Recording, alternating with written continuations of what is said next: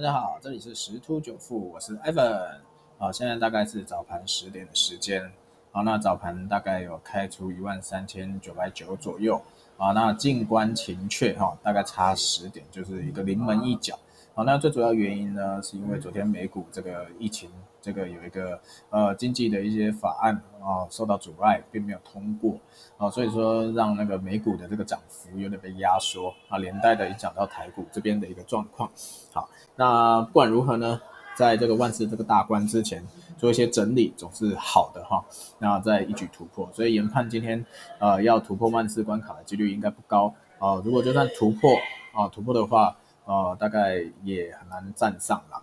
好，那包含加密货币目前也是进入整理的一个状态。好，所以大概要等到明天周五的一个非农数据，好再看呃数据的好坏，市场会做出一些判断。啊，这同时也会影响到周末这个加密货币的走势，以及下周台股啊是不是不是能够一举攻下万四这个关卡呢？